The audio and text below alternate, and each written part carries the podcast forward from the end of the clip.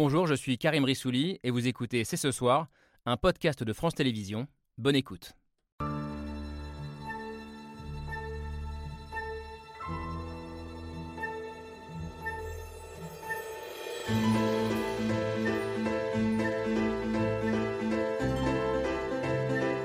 Bonsoir à toutes et à tous, soyez les bienvenus sur le plateau de C'est ce soir. La réindustrialisation de la France et de l'Europe, c'est un enjeu clé de souveraineté, c'est clé pour le climat et la biodiversité. C'est une bataille économique, politique, territoriale et géopolitique. La bataille pour l'industrialisation, moi je suis convaincu que cette bataille, on peut la gagner. Et si c'était ça son projet, la marque du deuxième quinquennat d'Emmanuel Macron, la fameuse trace qu'il cherche à laisser dans l'histoire, rester comme l'homme qui aura mis fin à la désindustrialisation, enrayer le déclin du pays et replacer la France sur la carte du monde face aux géants chinois et américains. La reconquête industrielle, l'objectif est clair et assumé, alors le président a-t-il les moyens de ses ambitions? Cette reconquête est-elle, comme le pense le président, la mère des batailles Notre rapport à l'industrie est-il une bonne partie de l'explication du mal français et du sentiment d'abandon des classes moyennes et populaires? Enfin, promettre euh, des usines, des emplois, du Made in France, est-ce la bonne réponse politique, la seule peut-être, pour endiguer la montée en puissance du Rassemblement national qui prospère dans cette France dite des perdants de la mondialisation? Nous sommes le jeudi 11 mai 2023. C'est ce soir, c'est parti.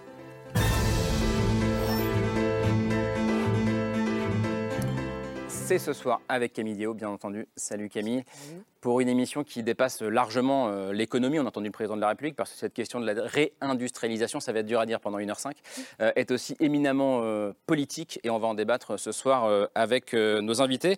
avec nous, celui qui se définit comme le, Aimé Jacquet de l'équipe de France 2030. Bonsoir Bruno Bonnel. Toujours important de commencer avec une métaphore footballistique, ce, genre d'émission. Entrepreneur, ancien député à l'REM du, du Rhône et donc aujourd'hui secrétaire général pour l'investissement en charge de France 2030, ce grand plan d'investissement lancé par Emmanuel Macron vous arrivez de l'Elysée, vous avez euh, assisté au, discours du, président de la République. Emmanuel Macron qui sera demain sur le terrain à Dunkerque, dans le Nord, chez vous, euh, Fabien Roussel, bonsoir. Bienvenue, secrétaire national du Parti communiste français, député du Nord, euh, département qui est l'un des plus touchés par cette désindustrialisation, donc par ces fermetures d'usines. Val d'Une en ce moment. Voilà ce que j'allais dire. Vous êtes très remonté en ce moment, très en colère, parce que cette usine, donc Val d'Une, près de Valenciennes, dont l'actionnaire est un actionnaire chinois, est peut-être la dernière victime de cette désindustrialisation. On parle de 350 emplois mm. euh, qui sont menacés. on, va en parler ce soir. Désindustrialisation, ça commence par la lettre D puisqu'ici tout va bien. Euh, c'est évidemment la lettre D de votre dictionnaire d'économie, euh, Thomas Porcher. Bonsoir, bienvenue. Bonsoir. Votre définition commence euh, comme ça c'est le problème du moment, l'inquiétude de notre temps. Et en vous lisant, on se rend compte à quel point le discours a changé sur l'industrie entre ce qui se disait dans les années 90, début des années 2000. L'usine n'est plus un gros mot, n'est plus has-been. On va en parler ce soir. Vous êtes donc économiste et membre du collectif des économistes atterrés, collectif d'économistes de gauche. On aura aussi un regard économique plus libéral avec vous, Olivier Babot. Bonsoir. Bonsoir. Bienvenue, président fondateur de l'Institut Sapiens. Vous n'avez pas la même vision de l'économie que Thomas Porcher, mais vous serez peut-être d'accord sur le constat. Euh, est-ce la fin d'une forme de naïveté française euh, en la matière? On va en débattre tous ensemble ce soir. Quand on parle reconquête industrielle, euh, on ne parle pas uniquement d'économie, je le disais, loin de là. Bonsoir Anaïs Voigilis, bienvenue, docteur en géographie de l'Institut français de géopolitique, spécialiste de la réindustrialisation, autrice notamment co-autrice de ce livre Vers la renaissance industrielle. Vous dites depuis longtemps il faut mettre l'industrie au service d'un projet de société. Et la question politique qui vient juste après, c'est est-ce que cette reconquête industrielle euh, peut à elle seule euh, endiguer le sentiment d'abandon d'un certain nombre de territoires, être une arme politique anti-rassemblement national? On va aussi en débattre avec vous, Béatrice Giblin. Merci d'être avec nous. Bonsoir, géographe euh, également, directrice de la revue Hérodote, revue de géographie et de géopolitique. Merci à tous les six d'être là pour ce, pour ce débat qui va s'ouvrir avec l'image du jour. On en parlait, c'est celle de l'usine de Val-d'Une dans le département du Nord et c'est signé Hugo Bernard.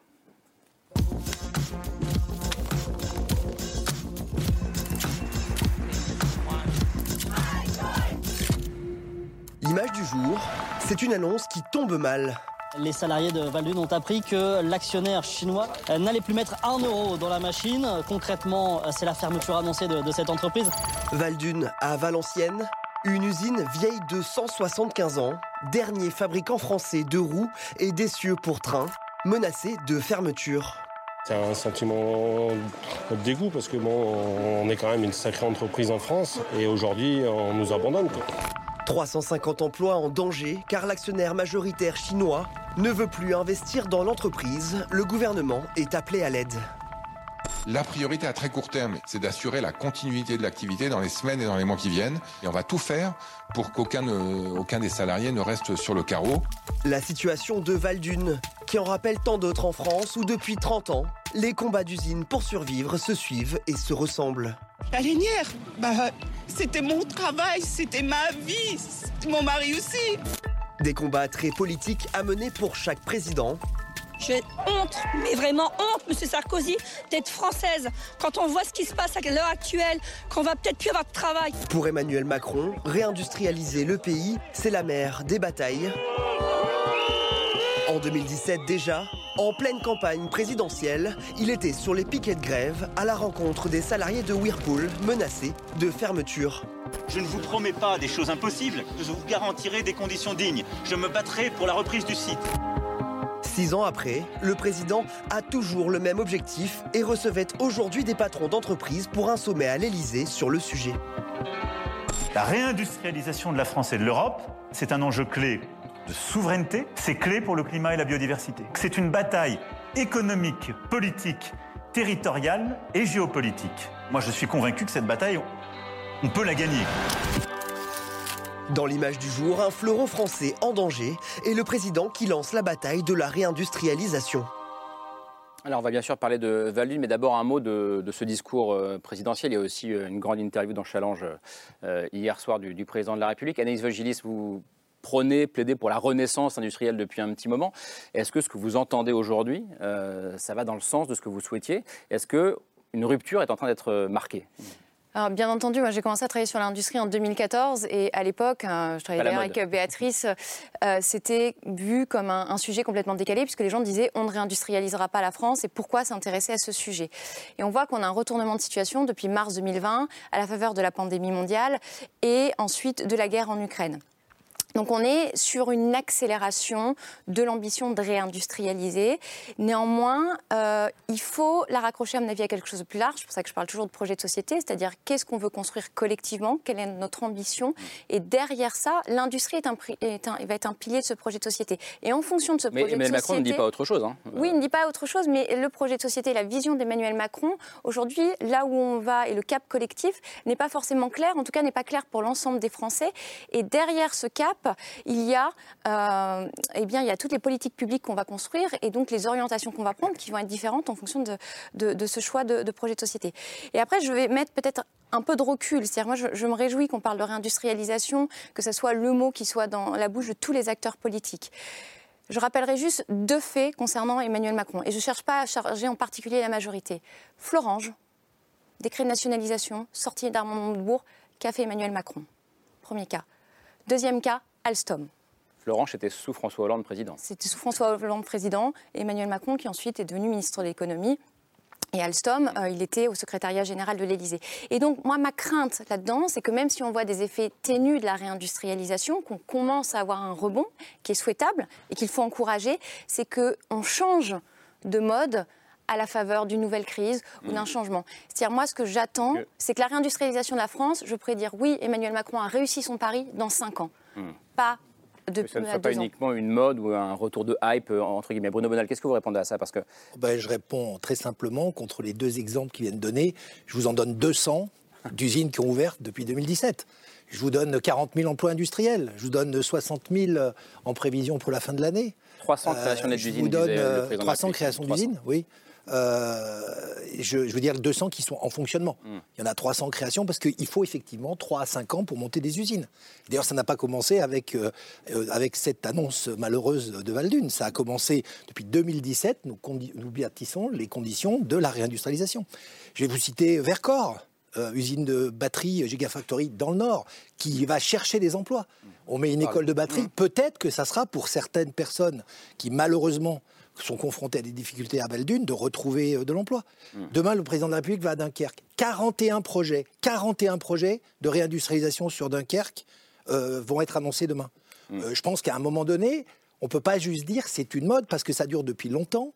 C'est constant, c'est récurrent. Et oui, je suis d'accord avec vous, il y aura des accidents de parcours. Il faut hmm. surtout s'occuper des femmes et des hommes qui doivent être reconduites vers d'autres métiers.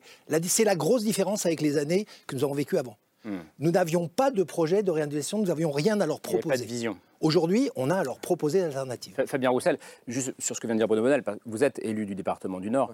Euh, c'est vrai qu'il y a le cas de Valdune aujourd'hui, et c'est vrai aussi que d'autres projets ont été mis sur pied. Ah mais je ne vais pas nier les euh, ouvertures euh, d'usines, de sites qui se créent dans mon département ou en France. C'est une réalité. Le problème, et ce qui me fout en rage, c'est que quand euh, euh, on ouvre une usine, c'est pour aller euh, capter des emplois des usines qui ferment à côté. Et si on, devait avoir un projet en France, ce serait de dire qu'aucune usine ne ferme, qu'on arrive à les sauver toutes parce qu'elles ont, on en a besoin, parce qu'elles répondent à des besoins, et qu'on ajoute celles qui aujourd'hui viennent produire des batteries, etc. Et on aurait un solde positif en termes d'emploi. On pourrait avoir beaucoup plus d'emplois industriels si on empêchait les fermetures de Bridgestone, de Valourec, euh, de Valdune, je vous cite que chez moi, euh, de, de- de l'usine de production de médicaments à Calais que je vais aller visiter euh, prochainement. Enfin, chez nous, la désindustrialisation se poursuit, malheureusement. Valdune, c'est pas rien. Chez vous, le solde est négatif?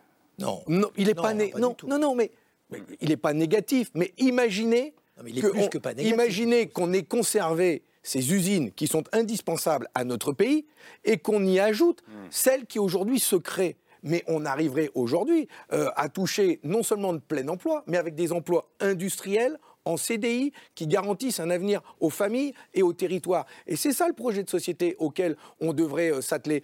Le problème, c'est que les politiques libérales de ces 40 dernières années, elles ont théorisé l'idée d'une France sans usine, d'un pays sans usine. Et que la Jusqu'à Chine... Emmanuel Macron. Et que- non, non, non, non. Et Mais que la. Chine serait l'atelier du monde.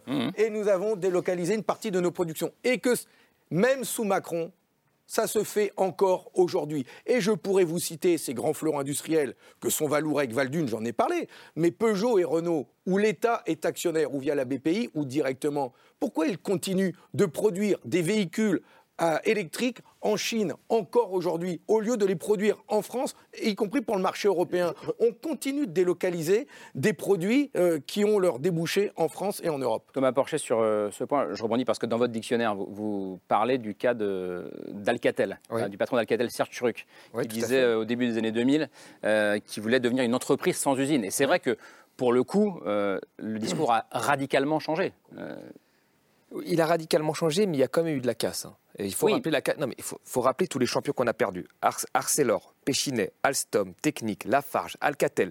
Je veux dire, aujourd'hui, dans la téléphonie mobile, c'est qui les deux gros? C'est euh, euh, l'iPhone Apple et c'est Samsung, la Corée, un petit pays divisé en deux. L'Europe, il y a quoi? La France, il y a quoi? Euh, Alcatel, quand même, un- un- une, entreprise sans usine.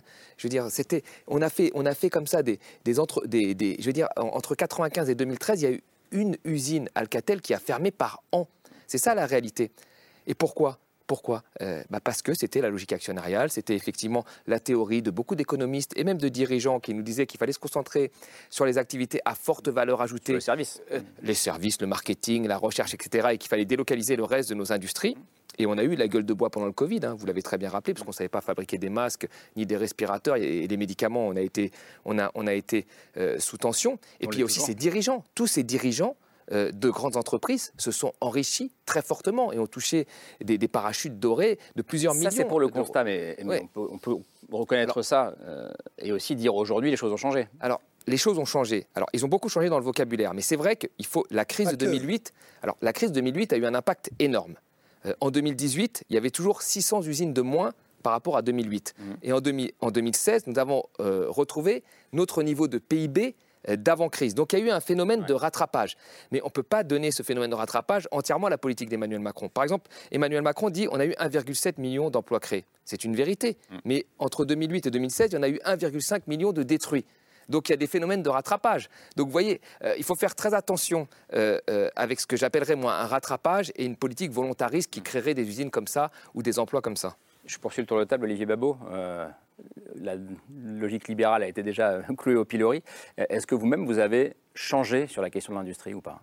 Alors, si c'était la logique libérale, euh, les États-Unis ne seraient pas aussi bien placés. Peut-être qu'un de nos problèmes, c'est justement qu'à l'époque, on avait trop le dogme des grands groupes, des grandes entreprises, l'idée que euh, l'innovation viendrait uniquement d'eux et pas justement de petites entreprises, avec aussi les effets de seuil qu'on connaît, le fait qu'on n'a pas assez d'ETI et que, qui, fait, qui nous a empêché d'avoir d'entreprises de taille intermédiaire, qui est notre, notre grand problème en France, et qui a créé cette désindustrialisation complètement dingue, qui fait que on a été nombreux à l'écrire. Pour le moment, tu l'écrivais aussi, on l'écrivait depuis 20 ans, je veux dire, on écrivait qu'on désindustrialisait. On a l'impression que on s'en est rendu compte euh, extrêmement tardivement. Au, moment de la crise Covid. À, peu près, à peu près. On avait commencé un tout petit peu avant, mais c'était finalement c'était à peine.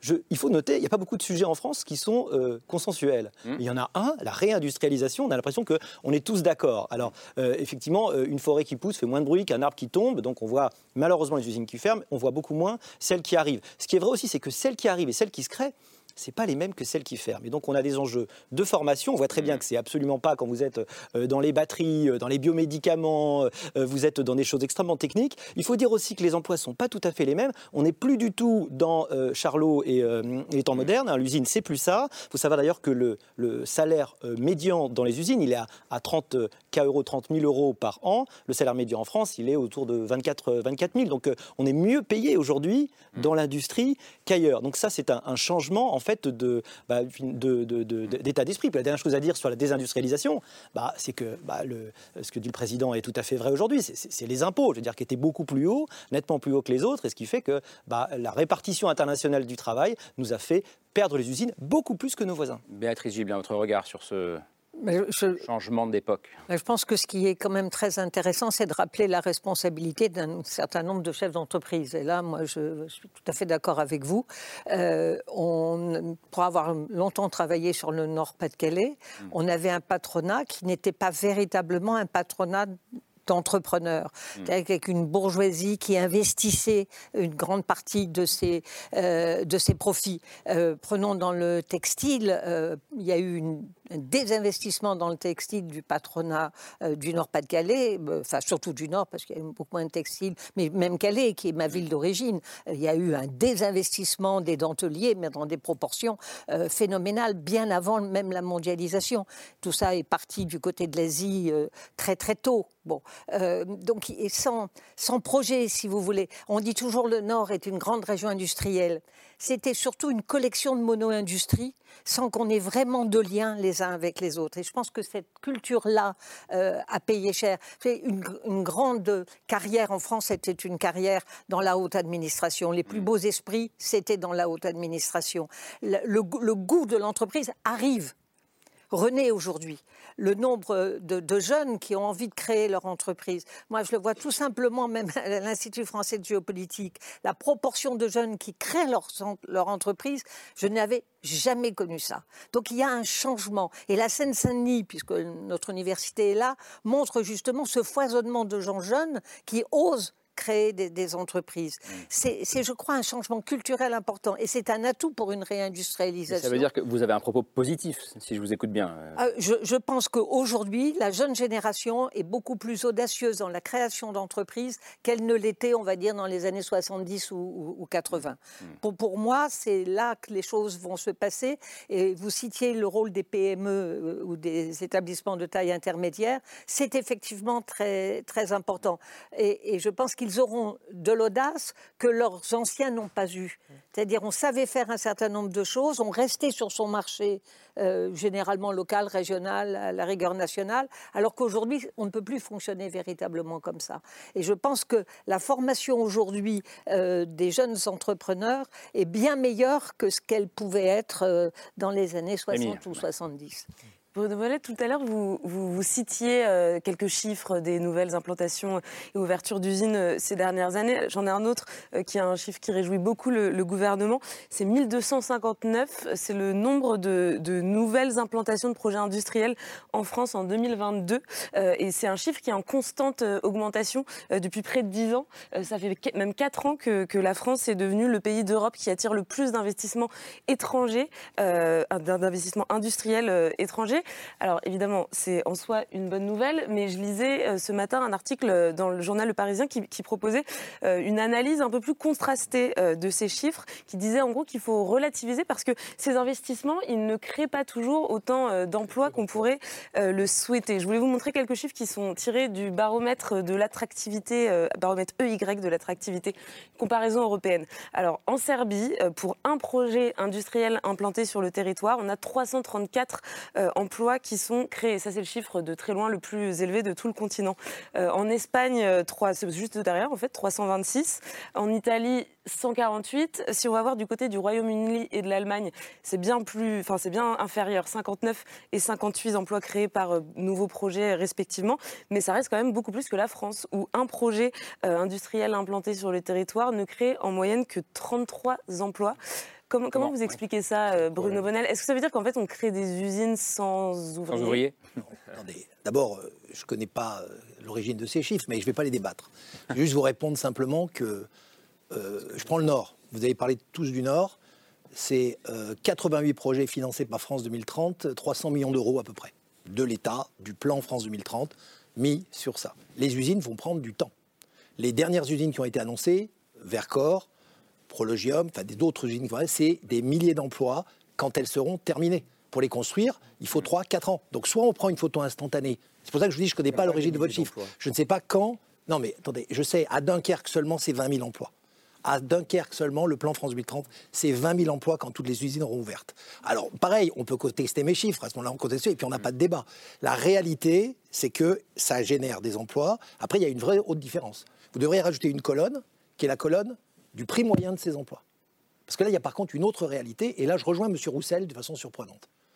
Quand des grands groupes industriels décident de délocaliser des fabrications automobiles sur l'Espagne ou le Maroc, c'est pour une seule raison. Il n'y a qu'une raison, c'est le prix du salaire. La fiscalité. Après, on a un choix de société à faire. Et là, je rejoins l'idée que vous avez développée, que la réindustrialisation... Je sais pas si vous d'accord. C'est pas que le prix du salaire, c'est le montant des dividendes qui vont se mettre dans les poches. Non, non, Ah non, oui, mais- mais, non, c'est jouer sur les salaires pour avoir C'est plus pour de ça. Non, mais c'est pour ça que je dis que quand on compare des créations d'emplois sur des investissements au rapport de ce que font les gens dans différents pays, il y a un paramètre qui est important, c'est le modèle social qui est derrière. Nous allons vers. Il, fa- il va falloir rajouter à cette réalisation quelque chose d'important le partage de la valeur. On n'arrête pas de le dire. Le partage de la valeur. avec des salaires. Et non, mais le partage de la valeur, c'est-à-dire entre justement les gens qui investissent et les gens qui travaillent. Et la deuxième chose, c'est l'égalité des chances. Vous voyez, ça tombe bien. C'est comme notre devise. Hein, le- la liberté d'entreprendre, avec l'égalité des chances et la fraternité du partage de la valeur. D'abord. Je, je voudrais juste finir ma phrase. Franchement, ça va très vite. Ce que je veux essayer de vous expliquer, c'est qu'on peut regarder dans le rétro, comme vous l'avez fait en parlant de- des chiffres d'avant 2013. C'est important. Passer notre vie. Non, non, c'est formellement, certainement important. Mais pour tous les jeunes à qui on parle, ils veulent regarder devant. Ils ont de l'éco-anxiété, décarbonation de l'industrie, ça coûte cher. Donc effectivement, il y a des entreprises qui vont fermer pour d'autres raisons que leur performance économique ou leur histoire. Elles vont fermer parce que malheureusement, on n'arrive pas à les faire passer dans la transition éco- écologique. Parce à côté qu'elle de ne ça, pas à l'industrie verte. non, parce que c'est beaucoup trop cher. Parce que c'est très compliqué, les process qui sont en route. Hmm.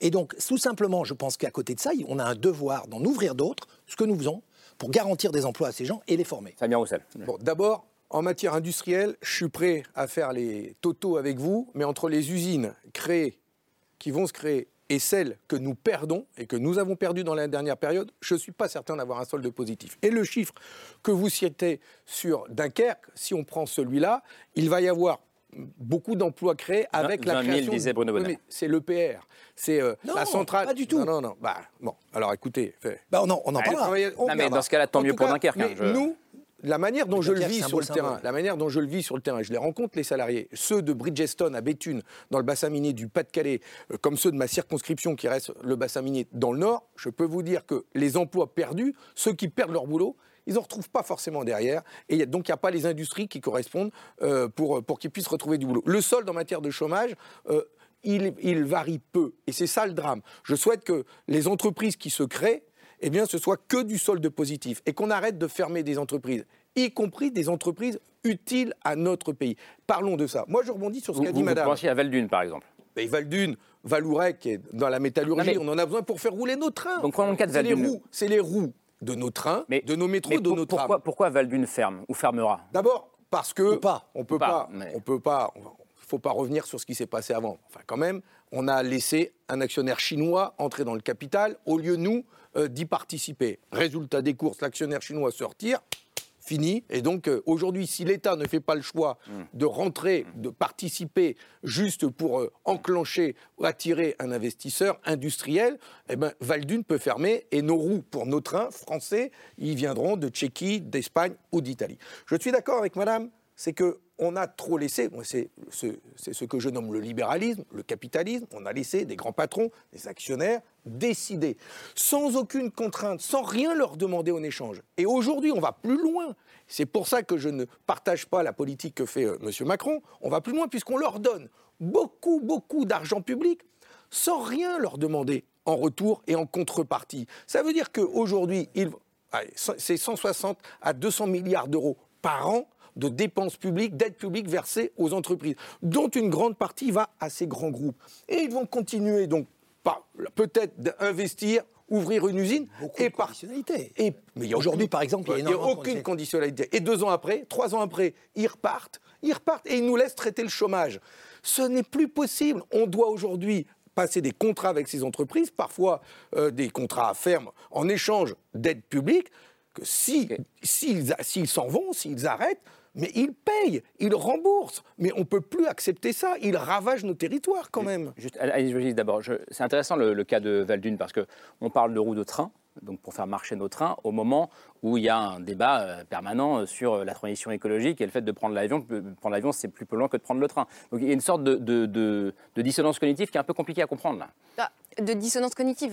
Moi, il faut quand même attendre de voir la réponse qui pourrait être trouvée euh, du côté du gouvernement. Ce- ce- encore une fois, sans vouloir prendre parti pour, euh, pour les uns ou les autres. Mais, Mais là, c'est pas le gouvernement mais- qui est en jeu, mais hein, ce que, ce que je veux dire, c'est qu'on.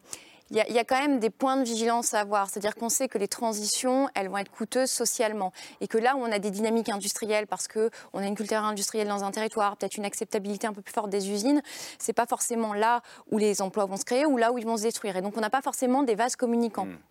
On a un exemple euh, qui est en train de se produire euh, devant nous, qui, qui montre encore la, la fragilité de, de notre tissu industriel et qui va m'amener aussi à parler un peu des grands groupes dont vous, dont vous parlez euh, beaucoup. C'est la, tran- la, conversion du moteur thermique vers le moteur électrique. Et on sait déjà que ça va détruire des dizaines, voire des milliers d'emplois, parce qu'on a un- tout un tissu de sous-traitants.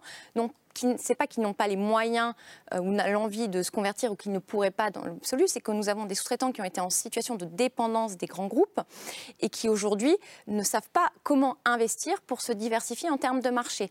Et c'est là Donc, où on le, a le- intérêt. le jour où les voitures thermiques seront interdites, ils seront. euh, Alors, il, on- il y en a qui vont, qui vont résister parce qu'il y, y a des volumes qui vont être redispatchés, mais l'enjeu, c'est de les amener à se diversifier vers d'autres secteurs et ça nous- devrait nous amener à penser les politiques publiques et notamment les approches en termes de filières de manière beaucoup plus large, c'est-à-dire au lieu de raisonner en termes un automobile, raisonnons en termes mobilité. Comment est-ce que mes sous-traitants de l'automobile, qui pour certains dépendent à 50, 60, voire parfois jusqu'à 80% de grands donneurs d'ordre comme Renault ou Stellantis, demain vont pouvoir aller se positionner sur l'industrie du vélo, du du ferroviaire, etc. Et là, ça demande une visibilité. Et ça, on ne le fait pas aujourd'hui. Mais si, on le fait. C'est exactement ce Moi, que je pense que. Alors, attendez, moi, toutes les PME que je croise, et j'en ai vu un certain nombre, euh, elles sont quand même un peu dans la panade et elles se demandent comment elles vont financer leur transition et la diversification. Ça ne veut pas dire que le gouvernement ne fait pas euh, des choses, ça veut aussi dire que la politique ne peut pas tout faire et qu'il y a un moment la- l'ambition des acteurs industriels de jouer le jeu du territoire français. Parce que l'élément central dans la réindustrialisation, et ça, je pense qu'il faut le dire aux gens qui nous écoutent, c'est pas les aides publiques qu'on met sur la table. Ça, les aides publiques, c'est temporaire. C'est la demande, c'est d'avoir des gens qui remplissent les carnets de commandes des entreprises françaises. Et vous avez quatre piliers dans la demande.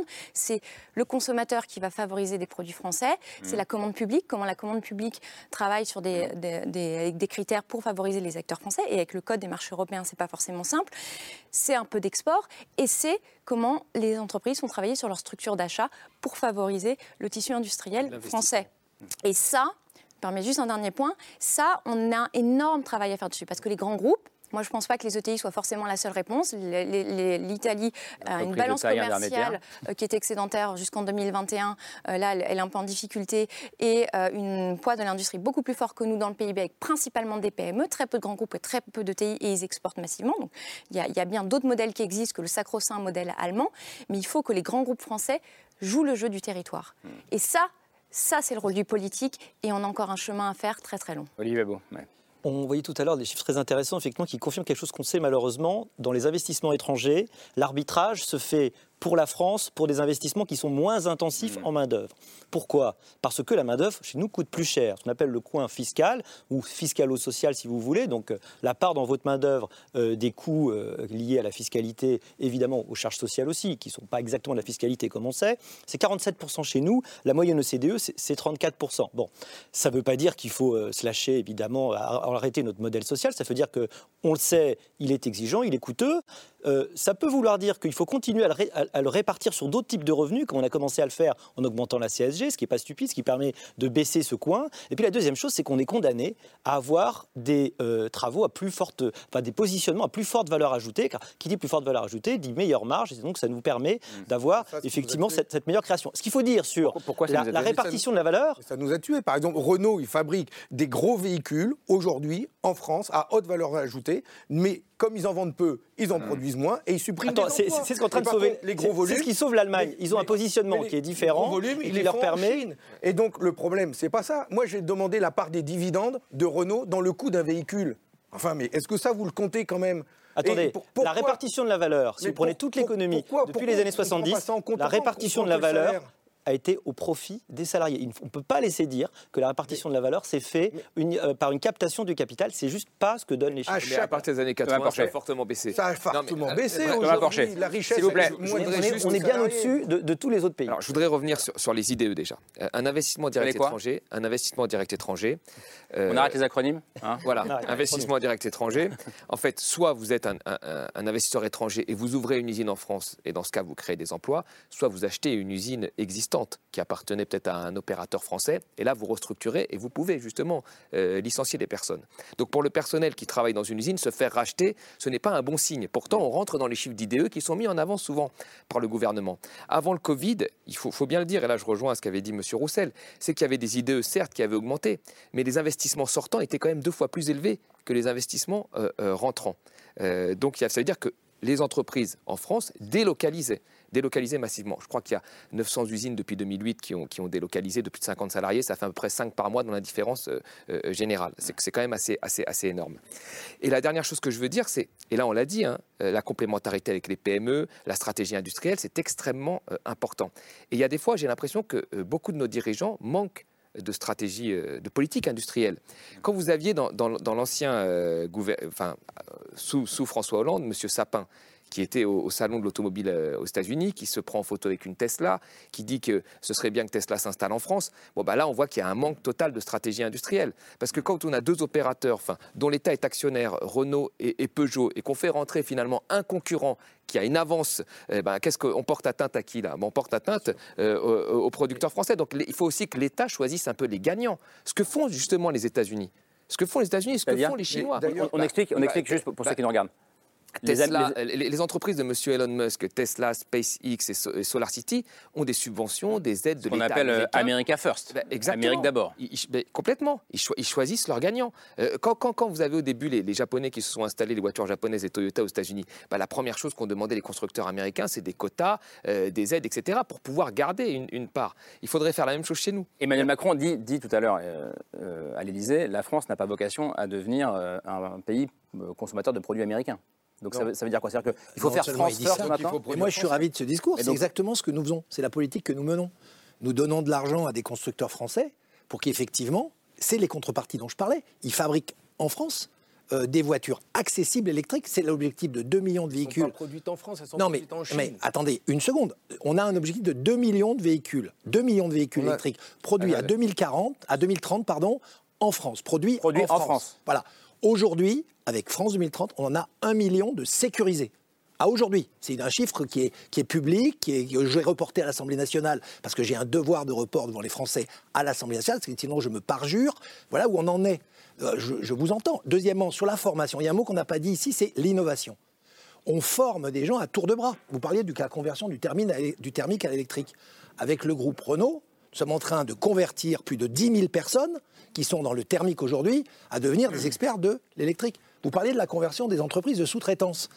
Maintenant, on les forme à travailler dans l'hydrogène, dans le renouveau nucléaire, ce sont les mêmes personnes, c'est les mêmes tourneurs, c'est les mêmes personnes qui travaillent, c'est les mêmes euh, euh, spécialistes de la mécanique, et on leur dit aujourd'hui, regardez tous les nouveaux marchés que nous vous proposons par l'innovation. Donc moi, je ne suis pas inquiet.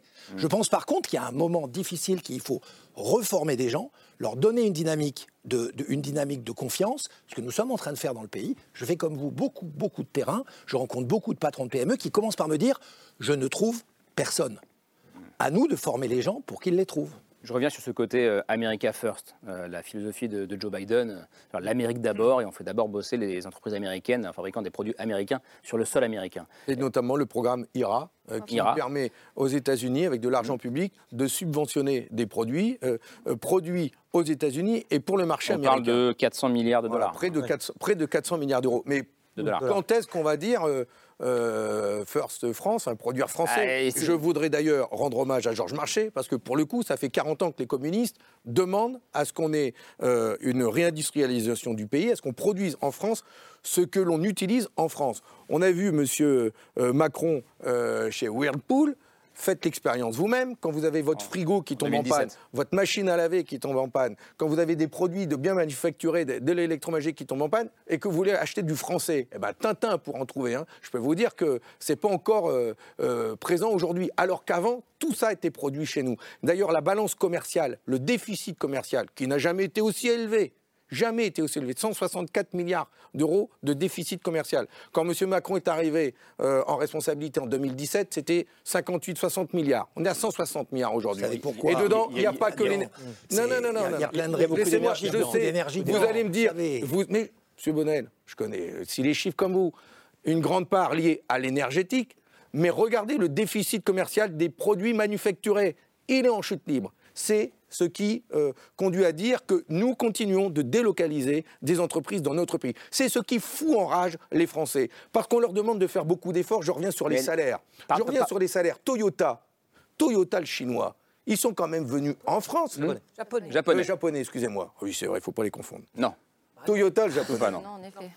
Il est venu en France produire euh, ses, euh, ses voitures.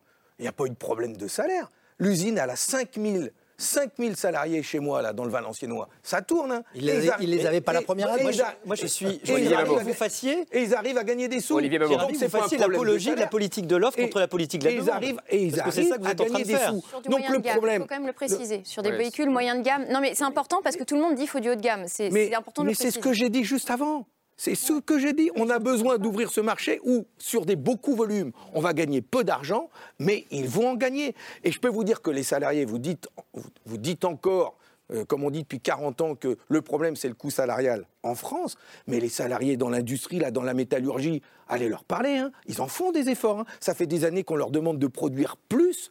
Parce que justement, c'est difficile au nom de la compétitivité pour garder l'usine ici. Quand je suis allé à Val-d'Une l'autre jour, j'étais accueilli par un salarié qui est en arrêt parce qu'on venait de lui mettre des vis dans le dos euh, parce qu'il a porté des charges. Et ses collègues lui demandaient alors comment ça va la visserie? Mais enfin, c'est comme ça qu'ils bossent, les gars. hein. Il faut les voir. Et pourtant, ils sont fiers de leur boulot. Ils adorent leur boulot euh, dans l'industrie. Et tout ce qu'ils veulent, c'est de continuer à le conserver. Et alors, quand en plus, ils fabriquent des roues pour nos trains, à la, fierté- la fierté en plus de servir le pays. Moi, ce que je voudrais, je finis là-dessus. Allez-y. Le président de la République, il a cité euh, dix fois la chaîne de valeur. On ne sait pas s'il parle de ses bijoux ou d'autre chose. La chaîne des valeurs. On va sauver la chaîne de valeur, la chaîne de valeur. Moi, j'aimerais bien qu'on parle d'industrie pour répondre aux besoins du pays, pour répondre à nos besoins, pas pour des questions de chaîne de valeur, de ce qui fait gagner des sous, mais qui répondent à nos besoins, pour la transition écologique, pour nos biens manufacturés, euh, pour, euh, pour rouler, pour faire des trains, qu'on réponde à nos besoins. Roussel, je vais vous offrir, je vais vraiment vous offrir le plan France 2030. parce beau- que c'est c'est un beau exactement cadeau, ça. hein. Je vais vous l'offrir. Je vous assure, je vous l'envoie et il sera signé de ma main. Vous verrez, ça sera. Parce Mais que je sais, c'est monsieur Bonnel, exactement ça. c'est toujours bien écrit. Non, c'est non, non. toujours non, non. Là, c'est c'est du très concret. 18 milliards engagés depuis un Bah, an. et mettez-les sur Valdune. Et, après, on en mais parle. Je vous ai pas dit qu'on n'allait pas regarder Valdune. Elle, elle est où la vérité entre les deux là? Ah mais la vérité, là, on- je pense qu'on n'est plus dans on est plus, on est, on est dans, deux oppositions et, c'est dommage parce que je pense qu'il y a- besoin, quand on parle d'industrie, parce que c'est moi, moi je pense que c'est vraiment fondamental pour le pays, on a, on a besoin aussi de mettre parfois un peu de nuance et, et, de finesse là-dessus, parce que derrière, ce sont quand même des emplois et, des, vies. Et moi, je trouve que ce qui est intéressant, c'est que bah, on vient très rapidement sur l'exemple de Toyota, et en même temps, juste avant, on vient de dire bah, finalement, il ne faut pas d'investissement étranger. Si on a besoin d'investissement étranger, Toyota est un des meilleurs exemples. Et d'ailleurs, l'Inflation Reduction Act, c'est quoi? C'est aussi attirer des entreprises européennes vers le marché euh, américain, et finalement, en les poussant presque à fermer en Europe, en leur disant on n'est plus compétitif, on vous offre des, subventions, on conditionne euh, l'achat à la production locale et en plus on a une énergie euh, qui est pas chère euh, mais ultra carbonée. Donc il, il, faut, il faut toujours faire attention sur, sur l'industrie parce que je sais que ça, réveille, réveille un peu, un peu les, les tensions. On a, on a, vraiment besoin de, de, rigueur, de, de, prendre le temps là-dessus. Et, moi je suis pas, je, je, sais que vous voulez faire beaucoup de choses sur la formation. Ce que, ce que, ce que je constate dans les, dans les PME, c'est que oui, elles ont envie d'aller faire du d'aller se diversifier vers l'hydrogène, d'autres choses. Mais elles ont la réalité, c'est que les sous-traitants de l'automobile ont des marges très très faibles, n'ont souvent pas de bureau d'études, n'ont pas vraiment de, commerciaux, de grandes équipes commerciales. Donc quand il faut aller chercher de nouveaux contrats, ben, il y a des temps de développement, il y a euh, du temps de, montage d'un nouveau bureau d'études, de réflexion et euh, cette démarche commerciale. Et, on, a besoin que les acteurs qui sont aujourd'hui leurs clients s'engagent sur des volumes dégressifs pour leur permettre de monter en puissance ailleurs. Et il y a un enjeu de formation, mais il y a surtout cet enjeu aujourd'hui d'entreprises qui sont un peu peu euh, limite en, en termes de marge. Camille. Vous évoquiez, Fabien Roussel, euh, à l'instant les, besoins euh, du pays et le fait qu'il faut produire pour répondre à des besoins. Il y a un besoin euh, assez essentiel qui a de plus en plus de mal ces derniers mois et même années maintenant à être, à être je ne trouve pas mon verbe, mais vous voyez ce que je veux dire? Bref, en tout cas, on a beaucoup de mal avec les médicaments. Ce sont les pénuries de, médicaments qui, qui se multiplient et qui s'aggravent ces derniers mois en France, qui s'amplifient. plus de 1600 ruptures de stock, plus de 2000 médicaments en risque de rupture. C'est deux fois plus qu'en 2021. Et on ne parle pas simplement de, paracétamol, on parle parfois de médicaments qui, euh, euh, qui représentent un enjeu vital pour certains patients, comme par exemple les traitements contre les crises d'épilepsie.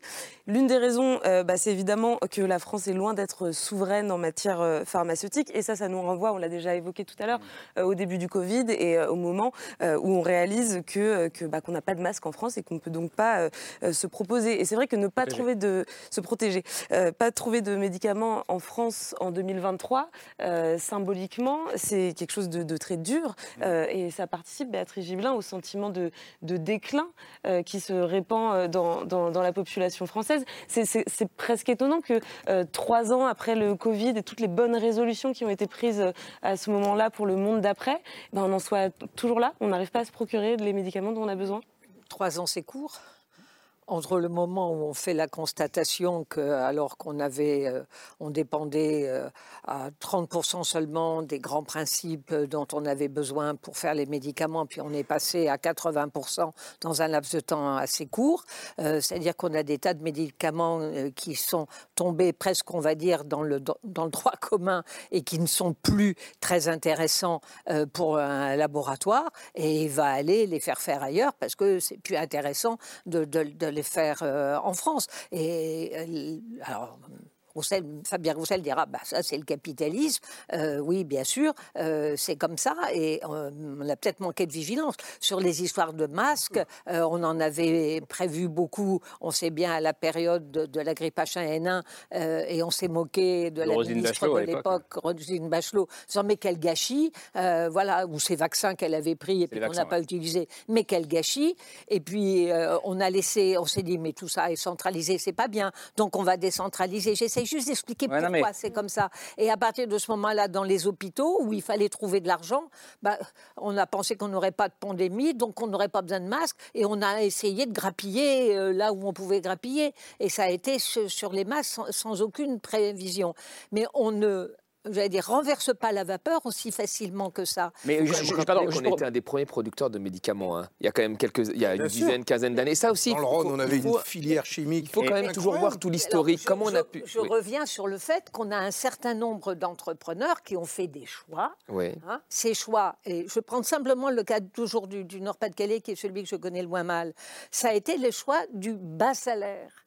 Et dans l'automobile, on a fait le choix Pareil. du bas salaire aussi. Mais pour quelle raison derrière ça C'est la logique actionnariale qui fait augmenter les profits et dont il c'est une parce plus grosse qu'on partie. n'avait pas non plus d'idées sur la recherche, parce que quand je dis que ce n'étaient pas des vrais entrepreneurs, pour moi, tels que je les conçois, avec de l'investissement, hein, non, mais on peut ne pas être d'accord, dans des, proportions importantes, je, pense toujours au textile.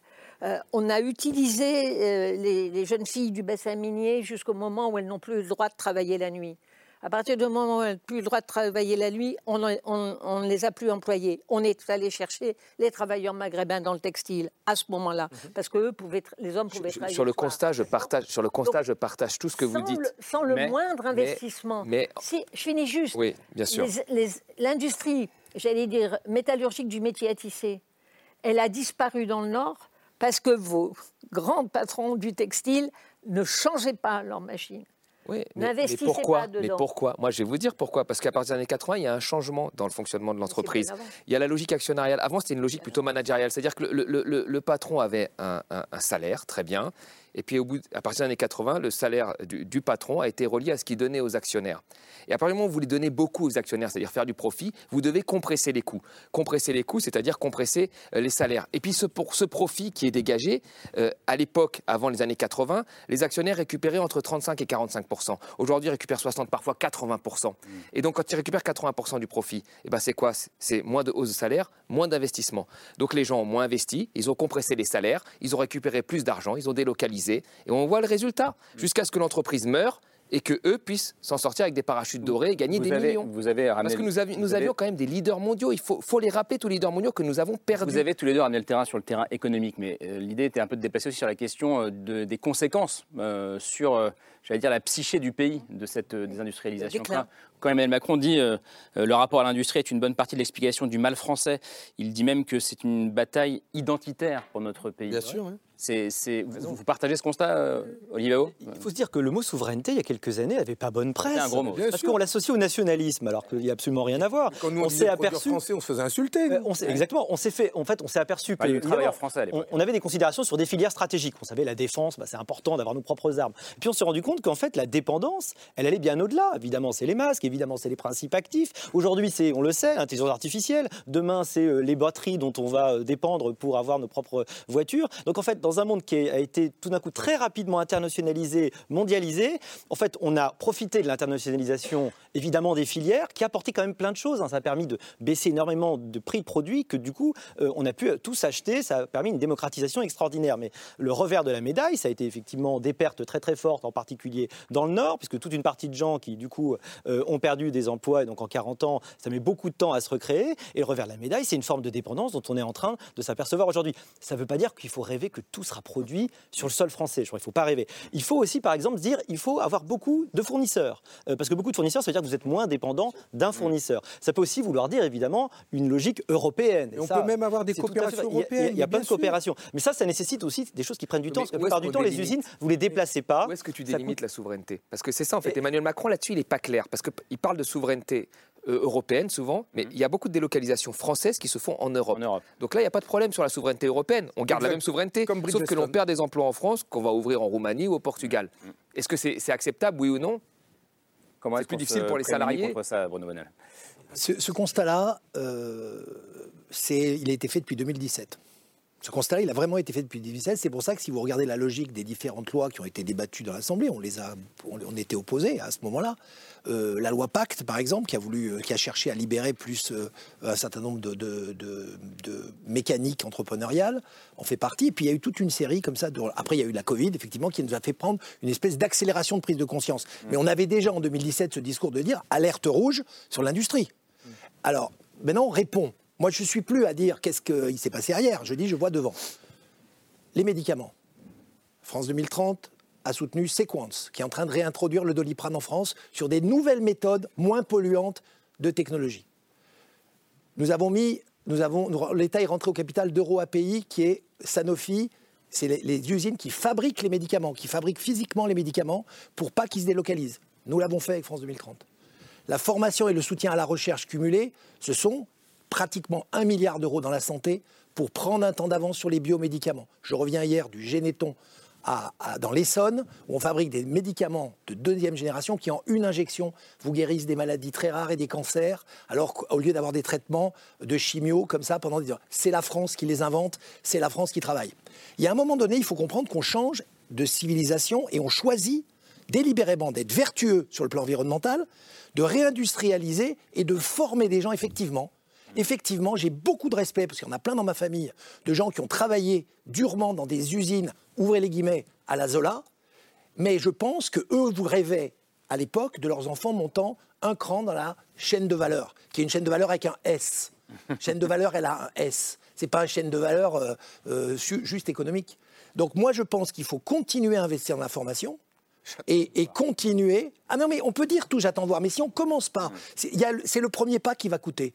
Et à force de dire, il faut pas faire le premier pas parce que vous comprenez, on ne sait pas, c'est pas sûr. Et ben la France, elle patine, voire elle marche à reculons. Je vais vous faire deux propositions pour réindustrialiser la France. Deux propositions que je porte, moi, euh, dans, dans le projet des jours heureux pour euh, l'industrie française.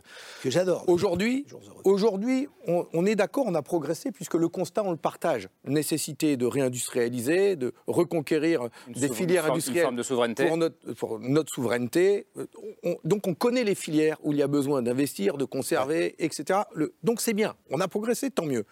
Moi, je souhaite que ça aille au bout et qu'on les conserve. Et que ce ne soit pas les grands groupes, le capital, euh, qui euh, détiennent la main et qui décident de tout comme avant. Il faut qu'il y ait un pouvoir de contrôle. Donc, la première chose que je, que je, que je propose, c'est qu'on redonne des pouvoirs aux salariés dans les entreprises, qu'on écoute plus les syndicats et qu'ils participent On plus. l'a fait ensemble Et la avec- loi. Non, non, non, non, non, vous avez retiré du pouvoir aux salariés. Il n'y a plus que des CSE. Ils n'ont plus aucun droit aujourd'hui. Ils peuvent émettre un avis et le patron a le droit de s'asseoir dessus. C'est tout. Ils n'ont plus aucun droit. Plus aucun droit. Il n'y a même plus de CHSCT. On a eu ce débat il y a trois Deuxième ans, chose. Non, non, mais redonnons des pouvoirs aux salariés pour qu'ils aient un droit de regard sur les choix industriels du groupe. Deuxième chose, il nous faut une banque publique réelle qui participe dans le- la, la construction de ces filières et qui participe au capital pour que justement il y ait un droit de regard, un contrôle. Je ne parle pas de nationalisation. Je ne parle même pas de ça. Je parle de rentrer dans le capital pour pouvoir suivre, agir, euh, participer au choix euh, de- du groupe et que ça permette d'avoir des liens avec euh, d'autres entreprises, de vérifier que quand il y a un appel d'offres, par exemple Alstom, Alstom, il n'est pas obligé de commander les roues de ses métros à, l'in- à- à- à- à l'espagnol CAF. Il peut les commander à Valdune, Mais par qu'il exemple. soit obligé, Ça, c'est qu'il soit obligé. C'est sérieux. Vous savez bien. Mais Mais, mais, savez bien qu'il ne peut pas en être obligé. Aujourd'hui, ce pourquoi- il ne peut pas Mais parce que, parce que le, le règlement de ce type d'appel d'offres est européen, Hmm. donc on n'est pas aux États-Unis. Mais non, mais attendez, laissez-moi finir parce qu'il faut que les gens on comprennent. on ne peut pas faire comme les faut- faut Américains. qu'on- on ne peut pas faire comme les Américains. Par contre. Par contre, ce à quoi travaille, et ça a été annoncé par le président de la République, ce à quoi nous travaillons, ce sont d'a- d'avoir des exigences maintenant, environnementales notamment, et les transports à distance vont ramener justement un avantage français sur le Et- sol, puisque si on commande nos roues au Maroc ou en Chine, on ça doit sera y pas le mettre même un prix. bilan carbone. Mais on et le donc, on doit y mettre un bilan carbone. Parce qu'aujourd'hui, quand euh, Alstom commande les roues à l'espagnol CAF, eh bien CAF, il est fait faire par euh, une forge espagnole. Eh bien, moi, je souhaite que Alstom, qui vit de la commande publique, eh bien, commande à des entreprises françaises et fasse tourner Valdune plutôt et la que des méthode Espagnols. pour y et arriver, qu'on prenne en compte de- la de question écologique, la question carbone. Et donc, le, Là, alors là, vous- là, dites la même chose pour Bah on dit la même chose. que ce soit écrit. Mais on dit la même chose. Et, je rejoins aujourd'hui, c'est pas cas. des acheteurs, où la culture des acheteurs doit évoluer, de pas être juste, comme on l'apprend dans toutes les écoles de commerce, tire la meilleure marge et tu te moques du reste, parce que ça, ça, ça achèche les marges des sous-traitants. Nous sommes entièrement en phase Mmh. là-dessus. Mais de les faire intégrer l'idée d'une éthique euh, en termes d'environnement, en termes de, de qualité de travail fait, Bah, est-ce que ce sont des... Intégrer l'idée, ça doit passer par la loi, peut-être.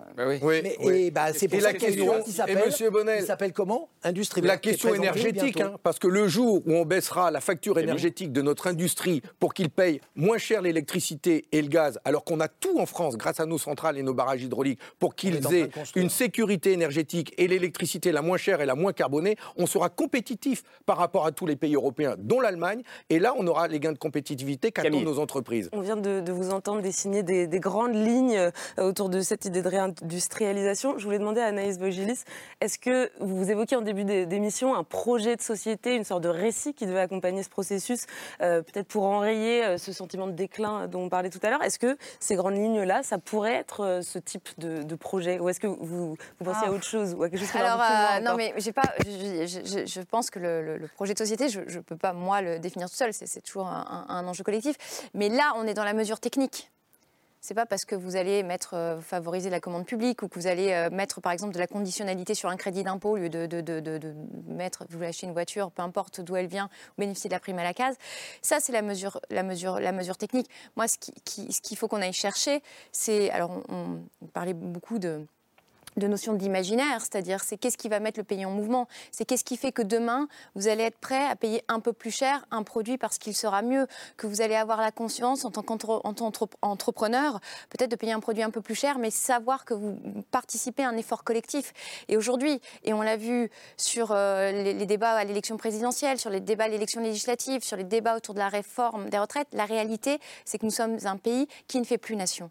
Oui, c'est vrai. Et, et, et, ce qu'on attend d'un discours politique, c'est le rôle du politique, c'est pas le rôle du chercheur, c'est d'avoir ce discours qui donne envie de refaire nation et de nous mettre en mouvement. Parce qu'on sait qu'avec les, les, mesures à prendre pour la lutte contre le réchauffement climatique, on va tous avoir des sacrifices à faire, qui ne seront pas de la même ampleur selon d'où on part. Ce qui veut dire que, pardon, Mais... pardon on fera pas nation si on dit aux Français qu'il faudra faire des sacrifices. Hein. Mais ce qui, veut dire que, pardon, ce qui veut dire que faire nation, c'est la, la, condition pour que les Français acceptent Parce que, les sacrifices pour vous Alors, après, on peut, on peut débattre sur la notion de sacrifice. Oui. Vous, pouvez, vous, pouvez, cas, vous pouvez vous décider de vous d'arrêter que... sur un mot. Le problème, c'est que la, la, réponse que vous donnez là, ce que je dis, moi, c'est que les réponses techniques, c'est pas ça qui, qui mais... met les gens en mouvement. Donc, c'est un, un, un, projet plus large. Mais... Alors, peut-être que c'est pas la notion de, de sacrifice, c'est peut-être la notion de changement. Vous pouvez l'appeler comme vous voulez, vous pouvez jouer sur tous les mots. Il y a des changements dans les habitudes de consommation, dans les habitudes de vie à opérer elles vont être difficiles. Et ça, on ne peut pas le nier. Oui, mais c'est les deux. C'est technique voilà. et c'est aussi mais, un objectif mais, à atteindre. Mais, mais faire nation et emmener un pays. Sans la, sans, oui, mais, mais faire nation et emmener un pays euh, dans, dans, en, en, portant une grande ambition. Mais vous avez mille fois raison. C'est ce que nous portons. Et nous avons des projets pour ça. Pas les mêmes, mais on, porte un, on, on a besoin de porter une ambition euh, pour, pour, pour les Français, pour notre pays. Mais on doit, en, pour emmener les Français faut leur dire comment ça va se passer et, et qu'est-ce quelque part ce qu'ils vont gagner, retrouver. Enfin, aujourd'hui. On, on, dit la même chose. Hein. Ouais, mais, bien sûr, mais, de, mais, on ne peut pas parler de sacrifice, on ne peut pas leur dire travailler deux ans de plus pour Olivier. Mais attendez, et qui a parlé de travailler, dire que j'avais dit travailler deux ans de plus Parce que là, on en vient. Je parle de monsieur Macron. On en vient On ne s'écarte pas. Moi, j'ai rarement participé à un débat dans ce soir, on était aussi d'accord. En fait, en réalité, bon, de temps en temps, on a des petits points, mais je trouve qu'on est tous d'accord. On est tous d'accord, en fait, pour une politique de l'offre, c'est-à-dire bah, il faut favoriser euh, la création d'entreprises, d'entreprises qui se développent, donc probablement d'ailleurs baisser les impôts sur la production et continuer ce qui malheureusement ah, non, là, non, là, là, vous, non, ah, peut-être qu'on n'était pas si d'accord que ça. Là, vous les cherchez, là. Pardon, là, vous les cherchez. Pardon, je peux juste dire un truc sur l'État actionnaire. L'État actionnaire, si l'État actionnaire et l'État stratège étaient si bons, on paierait notre électricité moins cher. Malheureusement, c'est pas le cas. Et il a malheureusement euh, un, dé, un, un déficit en termes de bilan qui est terrible. Bon, en revanche, on, on est en train, enfin, on est en train enfin de sortir non seulement de la naïveté, mais peut-être même de la stupidité, qui consistait à s'interdire chez nous des choses qu'on n'interdisait pas aux gens euh, qui importaient chez nous. Il y a un moment donné, ce qu'on a fait par exemple avec les cerises. Je veux dire, les cerises, on ne pouvait pas les traiter chez nous, on importait à un moment les cerises traitées au dimétoate. Il y a un moment donné, il faut qu'il y ait une forme d'égalité, sinon la concurrence, elle est faussée. Mmh. Et ça, on est en train, et je crois qu'Emmanuel Macron l'a à nouveau dit, euh, c'est fini, on va plus pouvoir faire venir chez nous des trucs qui ont des pratiques sociales ou environnementales qui ne sont pas les nôtres. Sinon, on se, on, on se, tire une balle dans le pied.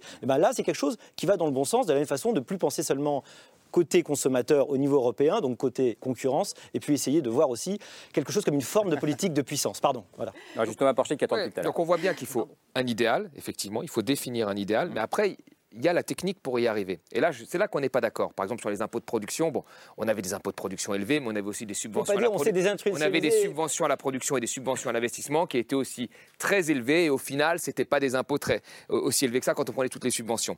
Et puis il y a des pays libéraux sans impôts qui sont aussi beaucoup désindustrialisés, c'est le cas du, du, du Royaume-Uni. Mais après, il va falloir aussi un, un, plan stratégique. Il va falloir reconnecter un peu toutes ces industries pour arriver. C'est pas, euh, pas ça point... qui est proposé aujourd'hui? Alors, alors c'est effectivement, là, c'est une, une première chose. Mais après, il faut qu'il y ait, derrière le plan, il faut qu'il y ait des moyens. Ouais. Un plan sans moyens, c'est que de la parlotte. 54 milliards Non, mais d'accord, 54 milliards, mais vous avez vu. Pardon, non, pardon du 5, peu. D'accord, 54 milliards hein. ventilés sur plusieurs choses. On verra après. Non, mais on, nous, verrons, nous, verrons, après. Parce que dans les 50 milliards, il faut voir après ce que l'on met. Il y a beaucoup de baisses d'impôts. Enfin, je, je, Absolument pas. Ouais. Ah non, non, non. Bah, dans le plan Attendez, de relance. Monsieur dans le plan de relance. le sait, puisque dans, dans, le plan de relance. à l'Assemblée nationale, c'est un crédit qui a été donné Dans, le- dans- dans confié ce qu'on appelait un plan de relance. Madame Agnès Benassi-Kéré, qui était économiste au Trésor et qui ne pense pas souvent comme moi, a dit que c'était plutôt un plan de compétitivité qu'un plan de relance. Donc il faut faire attention. Mais effectivement, il y a quand même de l'argent. Mais il faut, voilà, il faut que ça suive parce que derrière la Chine, les États-Unis, eux, ils mettent des milliards, ils mettent des milliards. Ils subventionnent leur industrie. Ils subventionnent leur Ah, industrie. Et, et voilà. Et derrière, pardon, il y a aussi la question politique, électorale, j'allais dire. Euh, je vous donnais la parole, Béatrice Gibert, mais est-ce que, euh, très sincèrement, Bruno Bonnel, est-ce que derrière ce plan, ou est-ce que ce plan, posons-la comme ça, est aussi une arme anti-Rassemblement national? Est-ce qu'elle est vue C'est comme ça? d'abord une arme anti-IRA. hein, soyons clairs. Anti-IRA. IRA, l'IRA, c'est l'Inflation Reduction plan Joe Biden. Plan Joe Biden. C'est d'abord ça. C'est c'est notre méthode à nous. Évidemment qu'on n'est pas les États-Unis. C'est- c'est- vous comparez des choses qui, en termes de taille, n'ont rien à voir. Mais ramener à ce que nous sommes, les 54 milliards, c'est effectivement aussi lourd que ce fait M. Biden dans son pays. Un.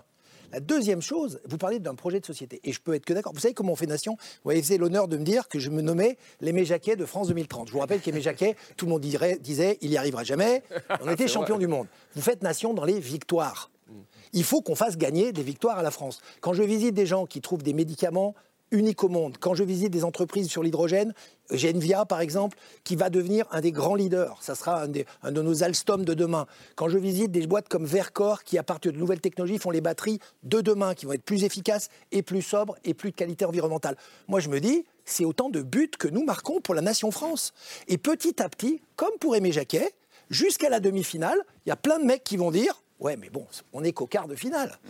Et alors, puis la demi-finale, ils vont pas y arriver. Le jour où on va être en finale, il y en aura encore qui diront On va pas gagner. Et puis au troisième but, ils vont dire Bah ouais, ce coup-ci, on a gagné. J'espère qu'on perdra Bah, c'est pas au tir au but non plus. Qui est Zidane Qui est Zidane ici Qui est Thuram Enfin, on verra. Euh, la, la- la question politique, euh, Béatrice Gibelin, pour... euh, Oui, le- effectivement, les victoires, vous avez raison, c'est ça, quand, quand on gagne, on a la gagne. Voilà. Et puis, et puis là, on, on- avance. Le problème, c'est que c'est une course du temps.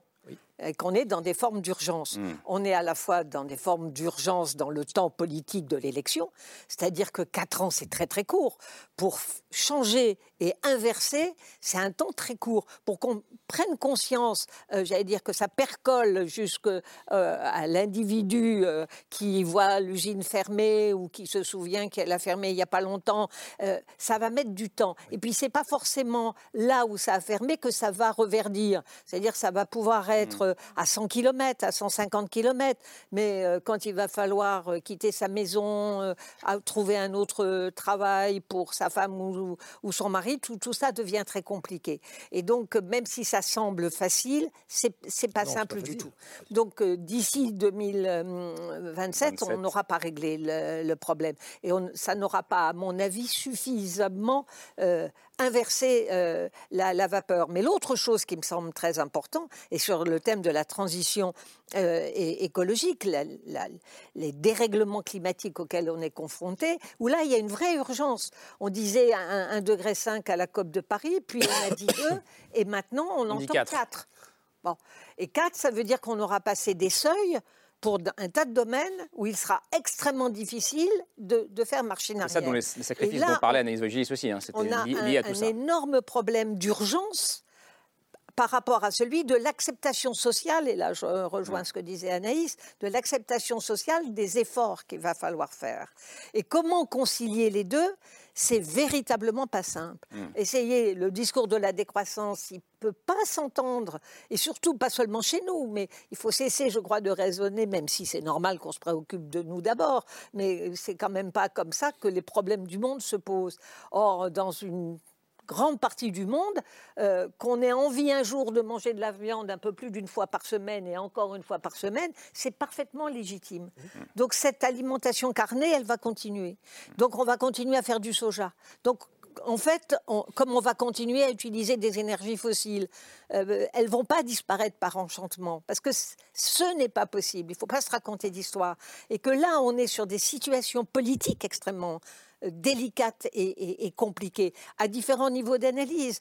Et ce qui se passe chez nous, on ne peut pas le régler que chez nous. Même si l'Europe fait des efforts sur le plan de la transition énergétique, et c'est sans doute eux qui sont le, nous sommes les plus en avant, mais derrière, les choses ne vont pas suivre. Et là, on est sur des situations extrêmement difficiles. Je reprends la main pour terminer avec le, choix de Camille.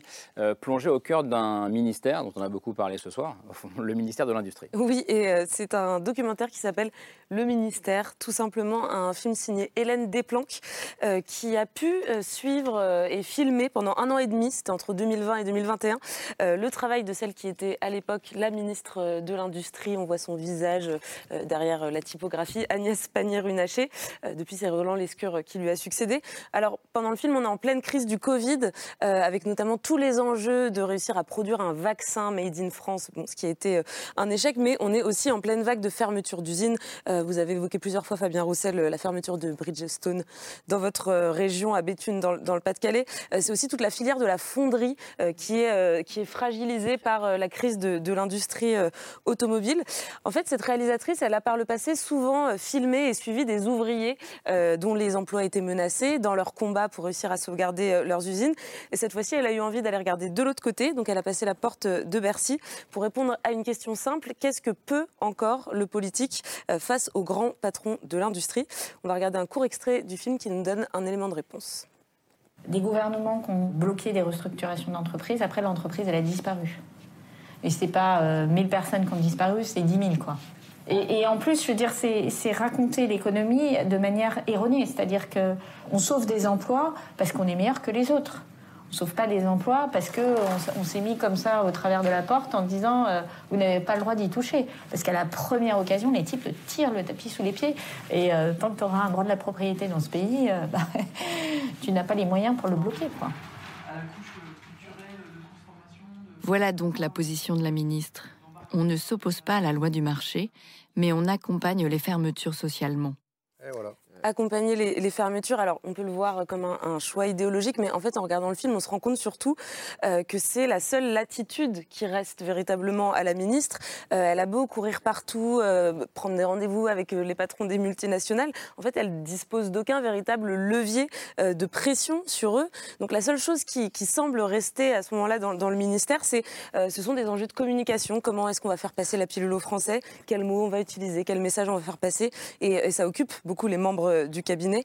Donc aujourd'hui, à l'heure où l'usine Valdune va probablement peut-être bientôt fermer ses portes, non, non, on espère en non. tout cas. Ah non, bah, on, on est... fermer. En tout cas, étant risque Bruno de Bonnel, fermeture. il m'a dit que c'était bon. bah, on espère, Ah, Bruno Bonnel, que vous avez trouvé, que vous avez trouvé depuis euh, de, de nouveaux, de meilleurs leviers de négociation face euh, à cette loi du marché et face aux actionnaires chinois. Ça s'appelle Le Ministère, c'est signé Hélène Desplanques. Euh, c'est un documentaire France Télévisions, mais qui actuellement est disponible sur la chaîne YouTube de Public Sénat. Vous êtes d'accord avec euh, Oui, mais en fait, la décision des politiques, c'est sur la longueur que ça se doit. C'est par exemple créer des infrastructures locales qui font qu'il y a des industries qui ont envie d'y aller. C'est avoir un tissu associatif, c'est avoir effectivement des écoles, c'est des choses aussi bêtes que ça. Et ça, c'est moins spectaculaire, mais c'est là que le politique a son utilité. Enfin, Bon, si le parce politique que là, on n'est pas demande à capable. quoi ça sert. hein. Enfin, Si le politique, le problème de, de- de- des élections, justement, c'est que si le politique, le gouvernement, l'État, le député n'est pas capable d'empêcher la fermeture d'une industrie stratégique et essentielle pour le pays, il ne sert à rien. Et l'ouvrier, il vote plus. sûr. L'argument de la ministre est le bon, problème c'est que ça sert à rien Et si donc, tu te mets si en le travers de la porte. ne à la retrouve fin, pas le pouvoir les impôts- les- de dire pour mon pays, je veux ça, et cette industrie, j'en ai besoin, eh bien, c'est ça, moi, que je veux pour mon pays. C'est que nous soyons capables de dire, j'en ai besoin, donc je garde cette industrie. Merci à toutes et à tous d'être venus euh, débattre, dialoguer avec nous ce soir. Merci Bruno Bonnel. Merci. Merci Fabien Roussel. Bon euh, retour ce soir à Dunkerque. Euh, merci le Olivier. Babot. Dans le Nord, pardon. Euh, oui, c'est aussi dans le Nord, mais c'est Oui, aussi oui, c'est à Dunkerque. Saint-Amand-les-Eaux. Saint-Amand-les-Eaux. Voilà. Merci Béatrice Gibelin.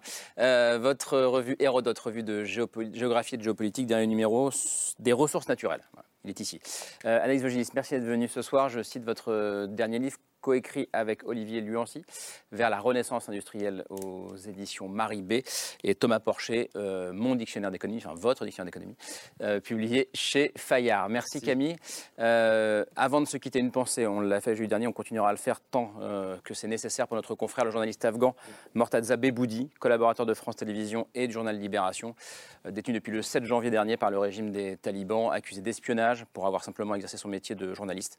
Alors, il est important de rappeler son nom, Mortaza Beboudi pour dire que nous ne l'oublions pas et que nous espérons que tout sera fait pour le faire libérer. Merci euh, de nous avoir suivis. On se retrouve lundi prochain. Ciao.